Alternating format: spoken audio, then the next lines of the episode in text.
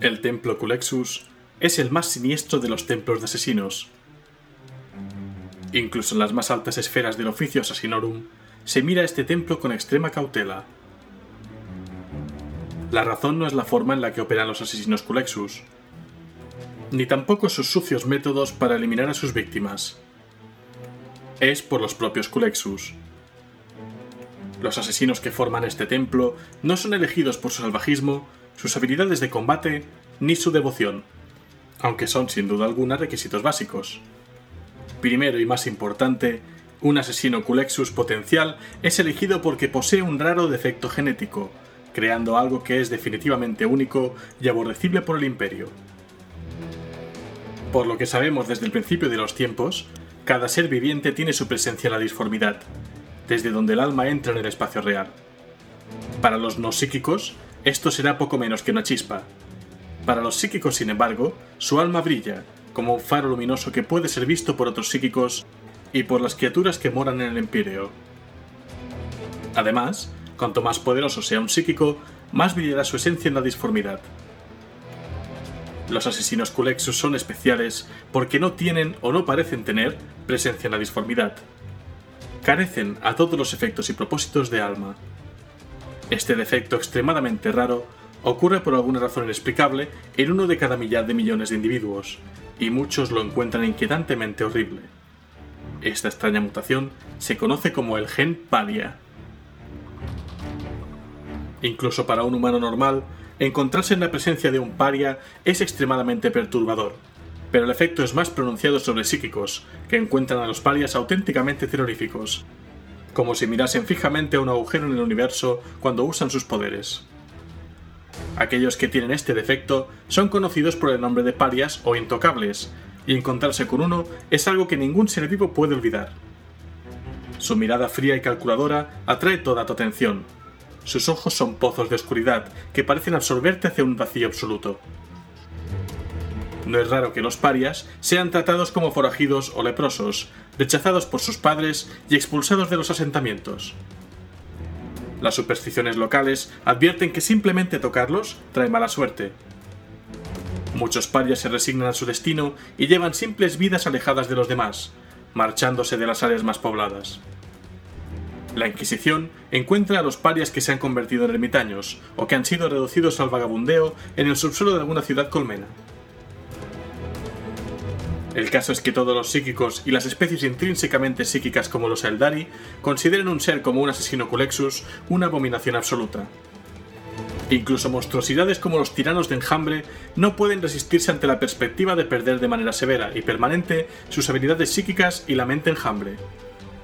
Los asesinos Culexus causan un terror absoluto sobre todos los psíquicos, por lo que son realmente útiles para el imperio.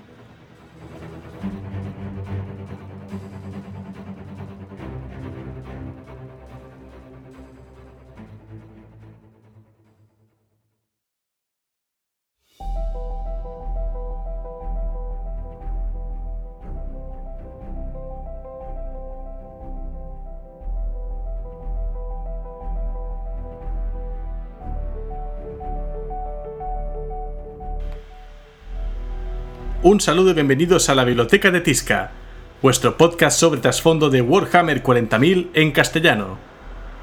Os está hablando Helios, vuestro bibliotecario en jefe, y en este podcast número 74 voy a hablaros acerca del Templo Culexus.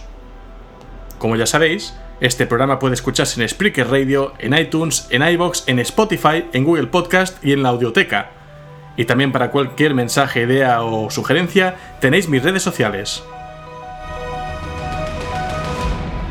facebook.com barra biblioteca de Tisca, en Twitter el usuario arroba biblioteca Tisca, y en YouTube y en Steam con las comunidades llamadas la biblioteca de Tisca. Recuerdo que también hay un grupo de juego de Steam con un canal de chat de voz en Discord. Si buscáis en Google, pues fácilmente Steam, ponéis, Steam, la biblioteca de Tisca, os saldrá el grupo donde podréis eh, entrar fácilmente. Esto es completamente libre y juntaros pues ya con cientos de personas que están allí jugando a juegos de Warhammer 40.000, comentando la jugada. También tenéis eh, un enlace para entrar en este chat de voz que tenemos en Discord, que creo que ya hay más, no sé si vamos camino de los 300 o pasado los 300 miembros. Donde hay pues partidas de rol ambientadas en Warhammer 40.000 y incluso en otros universos, se comparten memes, se comparte material y sobre todo se comparte debate, ¿no? Opiniones, eh, debates interesantes pues que cada día van surgiendo sobre ciertas cosas del trasfondo, algunas más actuales que otras, y donde también pues podéis expresaros junto al resto de, de fans de este gran universo, ¿no? Que ha creado Games Workshop y que tanto y tanto nos gusta. Respecto al sumario de hoy, pues eh, voy a seguir ahondando en los templos mayores del oficio Assassinorum. Ya sabéis que tenía preparado, preparado una serie de programas un poco breves. Y me toca continuar con el templo Culexus, el más terrorífico de todos, por sus asesinos portadores del gen paria que ya he presentado en la introducción. Así que procedo a hablaros de la historia de estos asesinos, de su arsenal, sus técnicas y de lo que son capaces estos terroríficos agentes del imperio.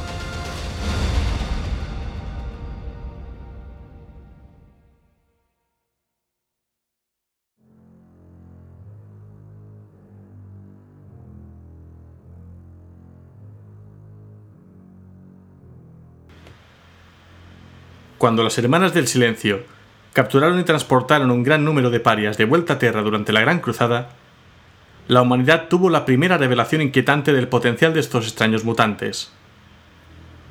Como grandes grupos de parias eran llevados a Terra, empezaron a formar una sombra en la disformidad, bloqueando incluso el Astronomicon, el vital faro psíquico empleado para guiar a los cruceros a los confines del Imperio. Otras ramas dentro del Imperio de la Humanidad especialmente aquellas que dependían de las habilidades de los psíquicos, estaban horrorizadas por la existencia de los parias. Varios miembros del Consejo de Terra buscaron que estos estuviesen completamente fuera de la ley como los otros mutantes peligrosos, encomendando a las Hermanas del Silencio el exterminio despiadado de cualquier paria que encontrasen, de la misma forma que eliminaban a los psíquicos renegados que representaban una amenaza para la humanidad. Un número de miembros del Consejo de Terra incluyendo al enviado paternoval de la Navis Nobilite, fueron castigados por el emperador de la humanidad por emitir un decreto oficial para deshacerse de los mutantes antipsíquicos del imperio, que amenazaban la existencia de muchos adepta. Afortunadamente, el emperador nunca tuvo que emitir un decreto oficial, ya que por mandato del sigilita, el Adeptus Mechanicus anunció el fin del proyecto Paria, haciendo un gran espectáculo al cerrar sus laboratorios y ejecutando a muchos de los especímenes que habrían sido probados allí. Convencidos de que ninguna otra acción era necesaria, los burócratas del Consejo de Terra centraron su atención en asuntos más importantes que tenían entre sus manos. Pero sin embargo, un estudio más detallado de los incompletos registros imperiales de la época revela que el número de ejecuciones no coincide con el número de parias que había en los laboratorios del Mechanicus, Trabajando en secreto con el oficio Assassinorum, el Adeptus Mechanicus secuestró a los parias más prometedores, encerrándolos en una fortaleza especialmente escondida en Terra, más allá del alcance o el conocimiento de los más fervientes adeptos, que eventualmente se convertirían en el Adeptus Terra, después de la herejía de Horus. Así, fue allí donde el templo Culexus, originalmente conocido como Clado Culexus, nació en su forma moderna bajo la dirección de su primer director Primus, un individuo conocido solamente como Sire Culexus. Los Culexus realizaron un juramento junto a Malcador y los otros cinco directores primos del recién nacido Oficio Assassinorum, para derrotar a todos los enemigos del emperador, sin importar dónde o cómo buscasen esconderse de la justicia imperial. Los asesinos Culexus se convertirían en una pieza importante de este juramento.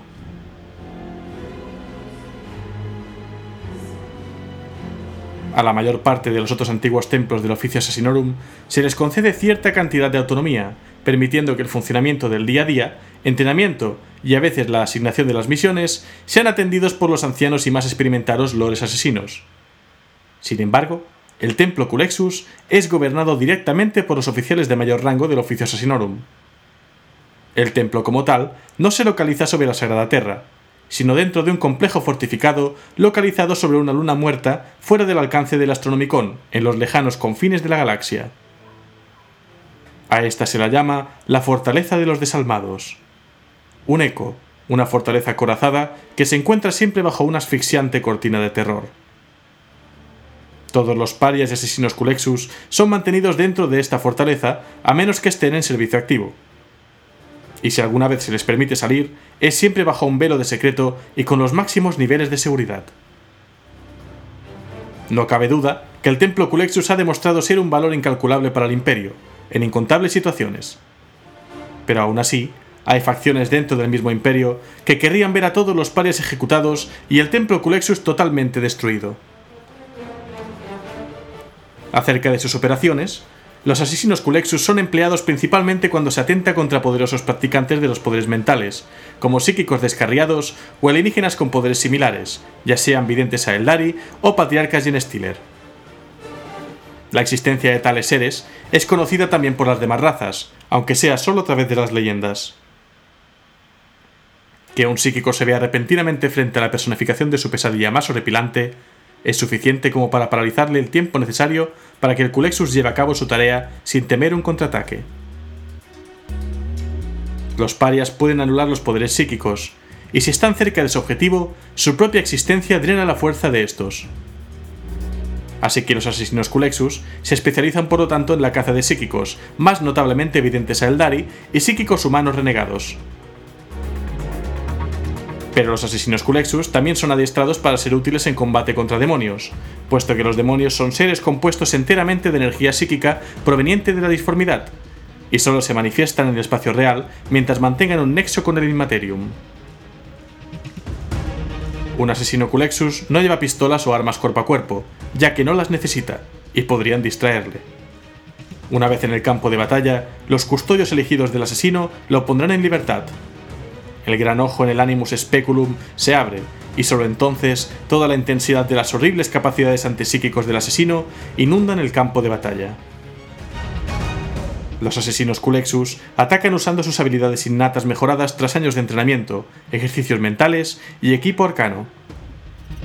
Estos asesinos se escabullen entre las líneas de batalla y los guardaespaldas. Su aura negativa confunde la mente de las tropas convencionales, permitiéndoles caer sobre sus objetivos flechas de energía negativa disforme hacen estallar la mente de los psíquicos enemigos, y los despoja de sus poderes antes de que puedan reaccionar, minando la fuerza vital de sus cuerpos.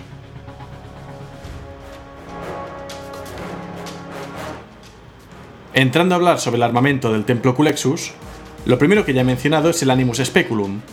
Este es un casco de batalla exclusivamente diseñado para ellos. Puede amortiguar o enfocar el poder del Culexus según las necesidades del propio asesino, Solo cuando un agente es desplegado se le desactivan todos los amortiguadores contrapsíquicos, dejando que se desate todo el terror de su alma nula. El casco es solo parcialmente eficaz, incluso cuando está activado, puesto que la mayoría de las personas apenas pueden soportar estar en la misma habitación que un paria.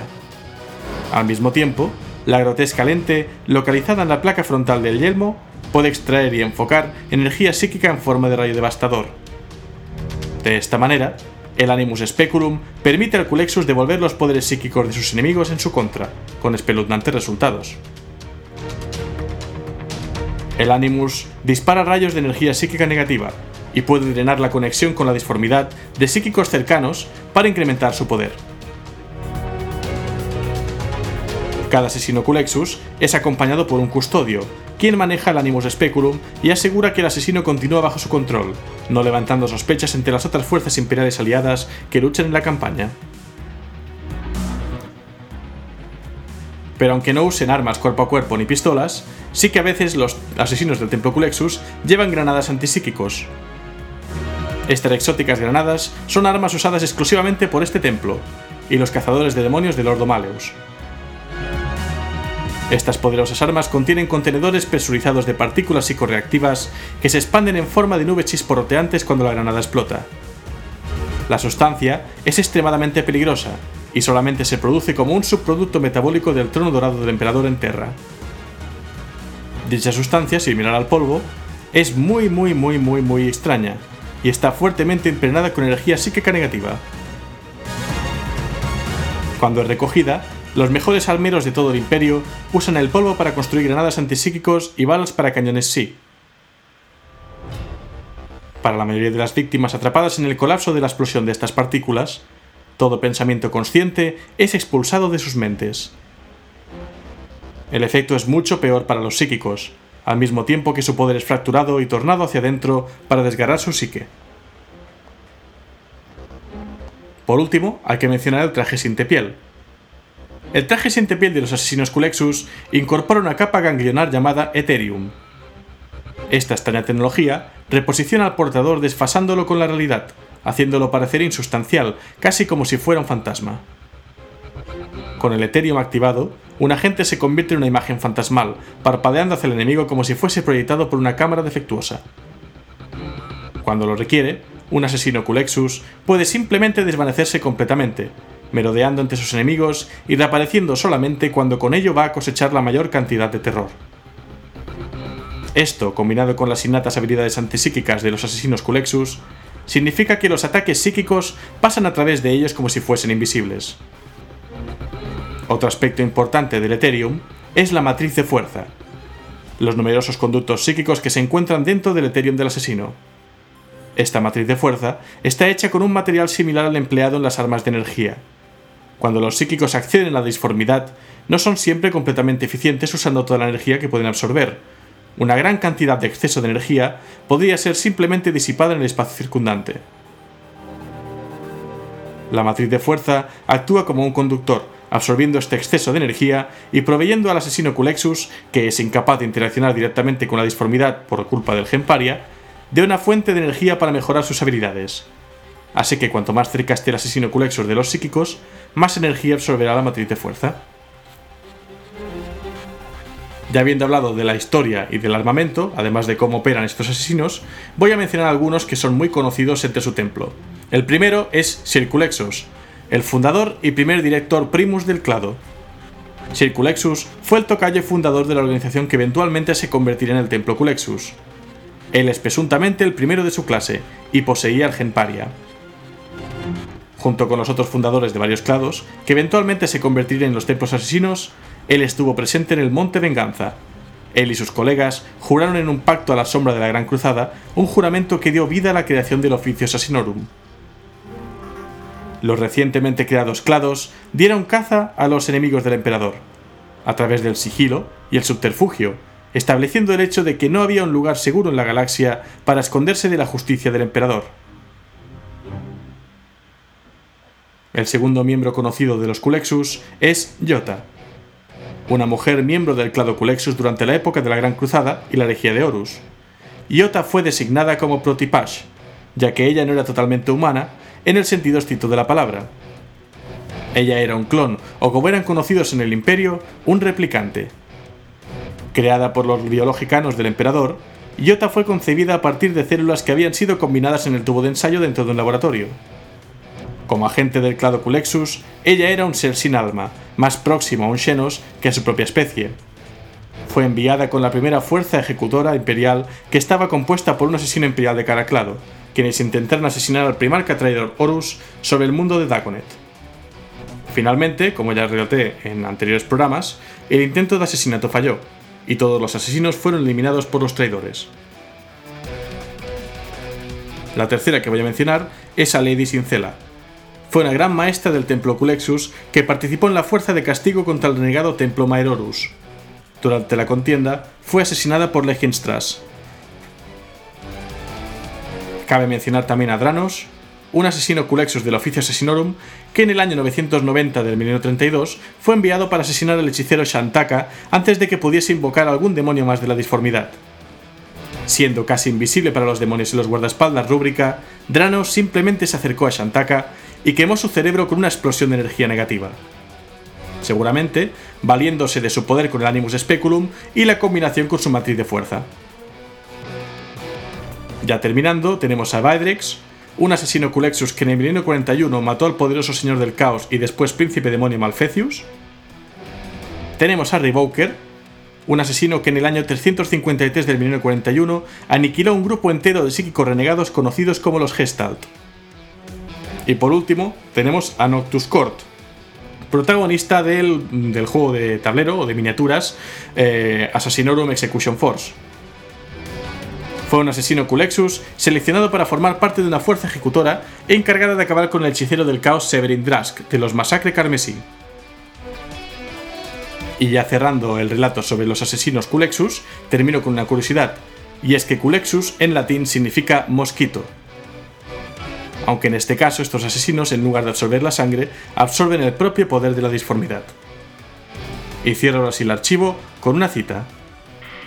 Aquello que es es desconocido e invisible siempre provoca el mayor temor. Lema del Templo Culexus.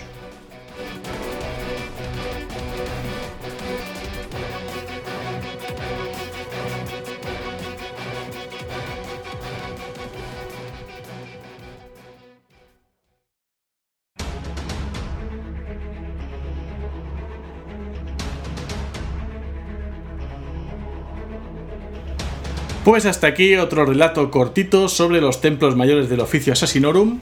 Espero que os haya gustado. Ya sabéis que todavía me quedan dos templos más que comentar y tal vez haga un programa un poco más largo acerca de los templos menores. Y luego ya encazaríamos con el programa que teníamos pensado, que era básicamente hablar del Mechanicus Oscuro, que hay mucha gente que lo está esperando, y también del Cisma de Marte. Ya sabéis que esto ha sido la Biblioteca de Tisca, vuestro podcast sobre trasfondo de Warhammer 40.000 en castellano, y que puedes escucharme en Spreaker Radio, en iTunes, en iVoox, en Spotify, en Google Podcast y en la Audioteca. Y que también podéis contactarme para cualquier idea, sugerencia, crítica o corrección en mis redes sociales. Facebook.com barra la biblioteca de Tisca. En Twitter el usuario arroba biblioteca Tisca y en YouTube y en Steam con las comunidades llamadas la Biblioteca de Tisca. Debo dar las gracias a Wikihammer por toda la información para recopilar, ordenar y narrar toda esta historia. Si queréis leer el trasfondo de primera mano, pues la dirección es http es.warhammer40k.wikia.com. Además de que también contáis con la aplicación que tienen para, para móvil y tableta completamente gratuita. Esta información ha sido ampliada con algunos datos de la Wikihammer en inglés y con el listado de armamento y algunas citas estudiados del Lexicanum. Gracias también a los artistas que dan banda sonora a mis programas, todos ellos publicando su trabajo en yamendo.com de forma libre. Eh, he usado una suite de música pues, de, espionaje y asesinatos de Gregoire Urm, artista habitual ¿no? que suele estar en mi, en mi fonoteca, digamos. Y nada, eh, la recomendación de hoy pues eh, es que leáis, eh, si no lo habéis leído todavía, Nemesis, esta novela de la Legia de Horus que habla de esta primera fuerza ejecutora de asesinos que tienen como misión cargarse, eliminar al architraidor Horus. Y también si podéis pues haceros con el juego de miniaturas Oficio Assassinorum Execution Force. Si no, creo que en Tabletop Simulation lo podéis tener, se pegaron el currazo de escanear y recrear todo bien y ahí se puede jugar. Y como siempre paso a leer algunos de los comentarios que tenemos en, los canales, que siempre pues dan pie a no solo a devolver saludos, sino también a generar otros debates que luego pues pueden continuar por estas redes, eh, luego por Discord, por el grupo de Steam o en el bar eh, tomándose una buena cervecita, que con el tiempo que está haciendo pues quizá ya es lo que toca. Empiezo por Spreaker, donde Jesús LG dice, discrepo con que un caballero gris sea mejor que un custodio. Madre mía, aquí ya tenemos eh, un primer debate, ¿no? Al uso un custode es a un marine espacial lo que este es a un humano, tal es su superioridad. Por tanto, siendo los caballeros grises bastante mejores que los marines genéticos, aceptaría que la diferencia entre un custodio y un caballero gris fuese similar a la de un marine y un Karskin. Bueno, eh, para gustos colores, yo creo que las armas. Eh, las armas Némesis, ¿no? De los caballeros grises y los poderes psíquicos que tienen, pues pueden inclinar un poquitín más la balanza. No sé, eh, eso es verlo, eso es verlo en el campo de batalla, ¿no? Ver qué es mejor, ¿no? Pero bueno, siempre es bonito también debatir. Un saludo a toda la gente que me escucha por Spreaker Radio y pasamos a Facebook, donde Rey Carlos dice: Alabado sea el emperador, el bibliotecario jefe Helios regresó de la disformidad. Los informes de fallas en el campo Geller fueron erróneos. Digamos, eh, salud por su exitoso regreso de la disformidad. Pues gracias.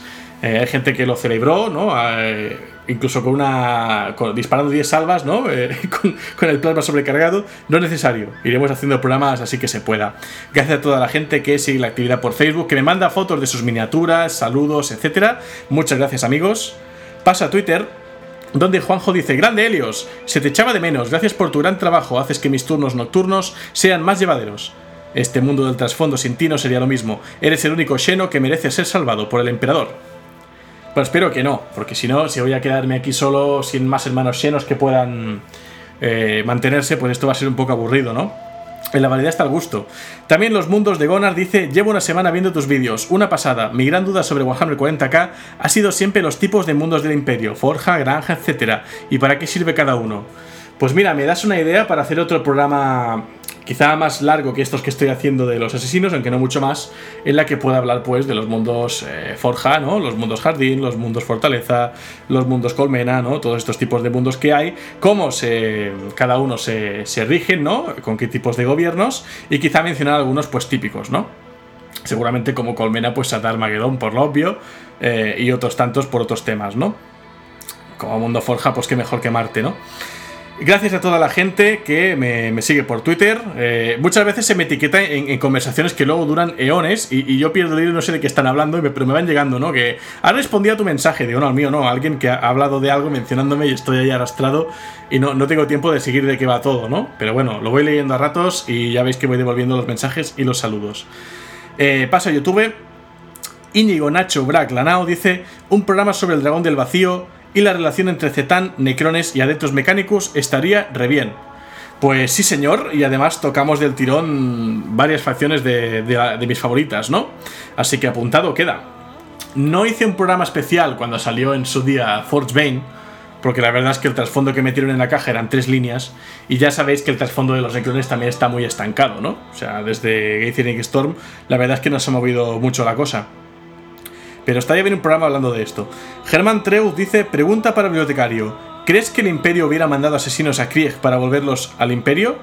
Hostia, eh, es que Krieg están tan arrepentidos de su propio pasado que parece que todo lo que están haciendo, todas las salvajadas que aguantan, ¿no? Y, el tipo de guerra que llevan, eh, la estén haciendo de algún modo para redimirse, ¿no? Creo que es parte de la filosofía que tienen allí.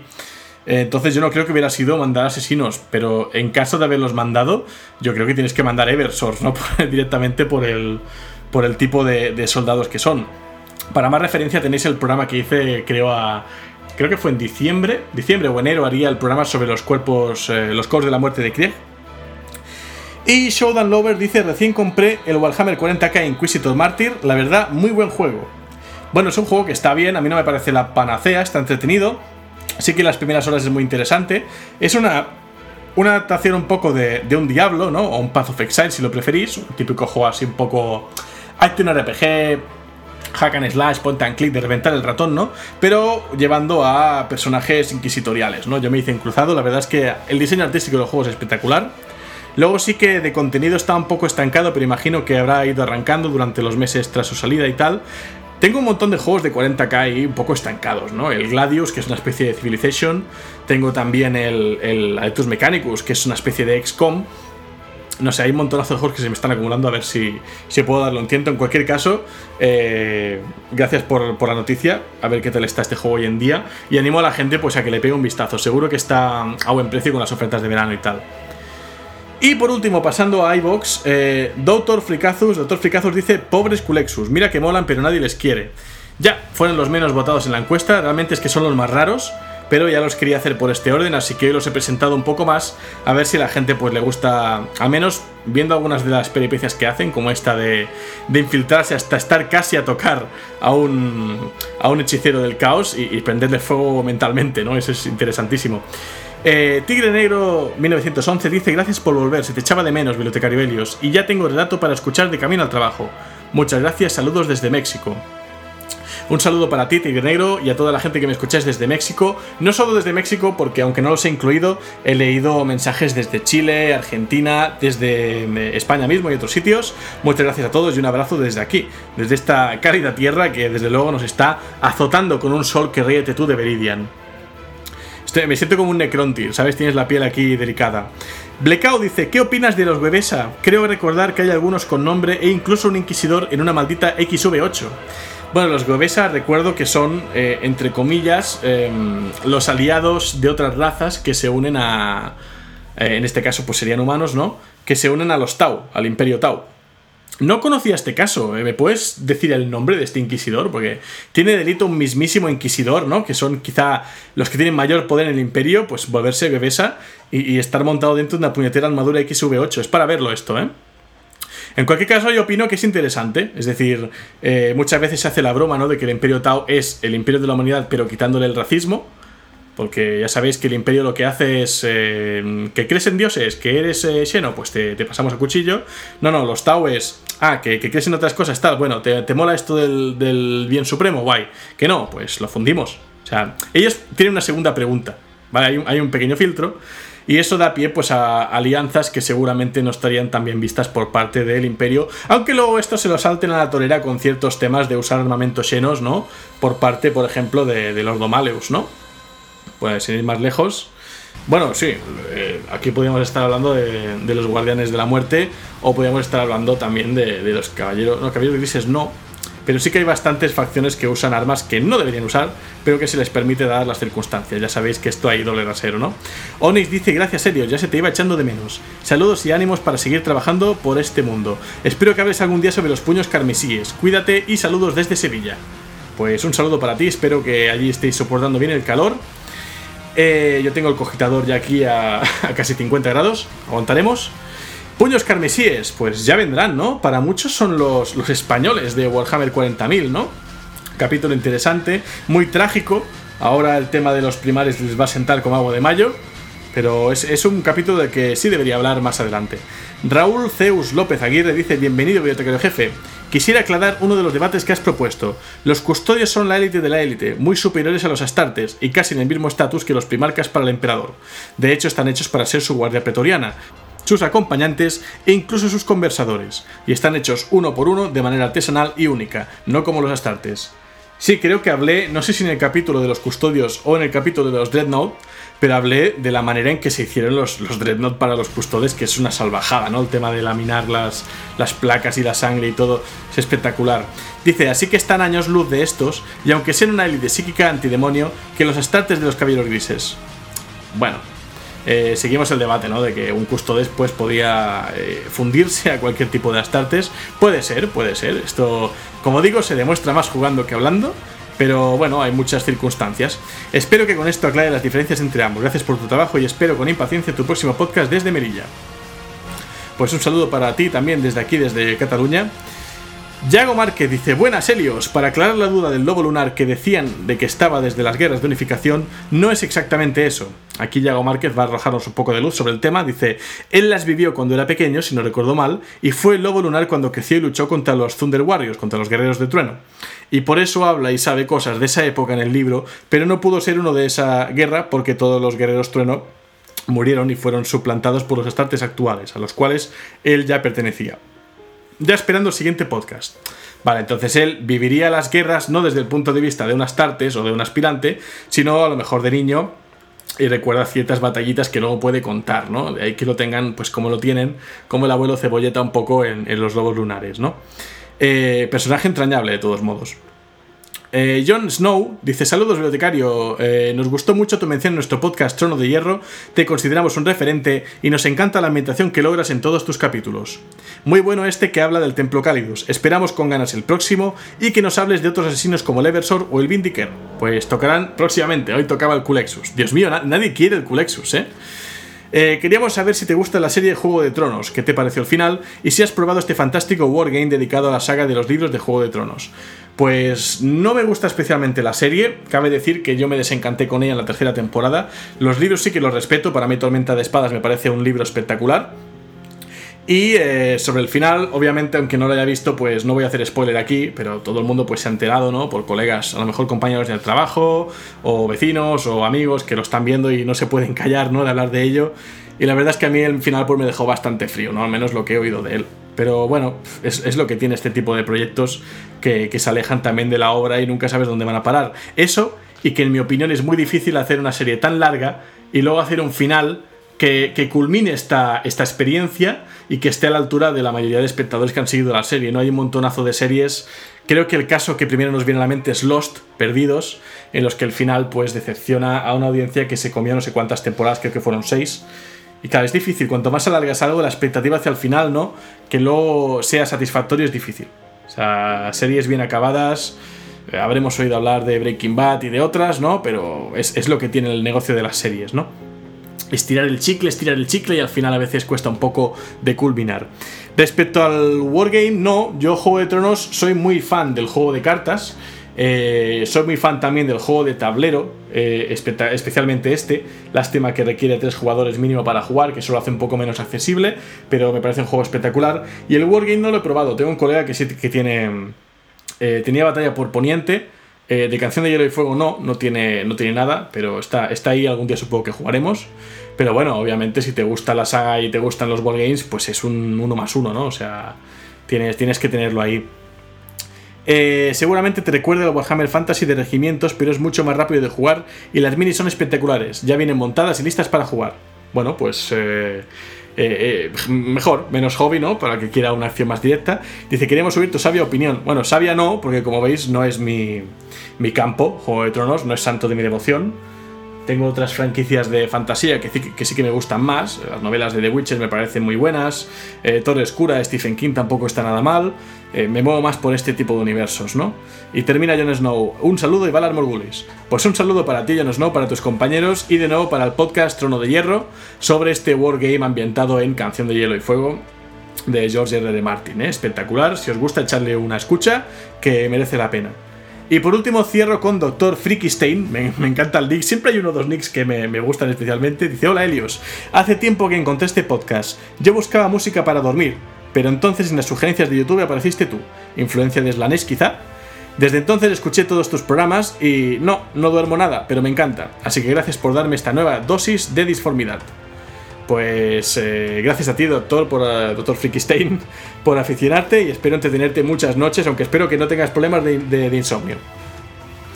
Eh, pues nada, estos son los comentarios que paso a leer hoy. Algunos ya veis que ha presentado un poquitín de, debate, otros han arrojado cierta luz, algunos temas que hemos tratado en programas anteriores.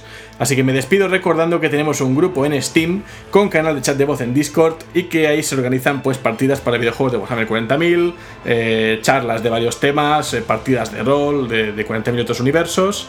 Y mencionar que además de ser bibliotecario en jefe, pues recientemente mm, he ascendido de categoría y he conseguido también el rango de magos técnicos, porque ya he acabado mi doctorado en tecnología, lo cual me va a dar ahora bastante más tiempo para recuperar este y otros proyectos que tengo y espero poner al día pronto.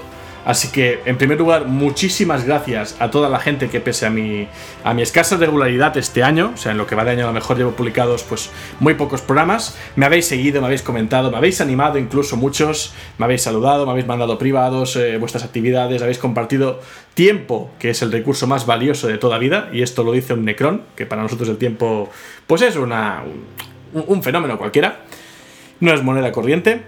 Pero eso, que muchas gracias por seguirme, por haber estado allí, pues cuando estaba acabando, eh, que si eh, la investigación, ¿no? Que si publicando artículos, que si el manuscrito. Habéis visto crecer esto, ¿no? Habéis visto crecer este proyecto de la biblioteca de Tisca, que nace como una. un poco una. una vía de escape a toda la tensión, a todo el estrés que acumulan por los mundos por los que me muevo. También he cambiado de trabajo hace un par de meses y estoy eh, bastante intenso en temas de desarrollo y programación. Pero ya veis, eh, a caballo con todo esto, no me olvido de vosotros, ya sabéis que aunque tarde en publicar, pues voy leyendo, voy comentando, voy respondiendo y os traigo cuando puedo estas pequeñas dosis de entretenimiento, estas dosis de conocimiento y de trasfondo que tanto, tanto nos gustan.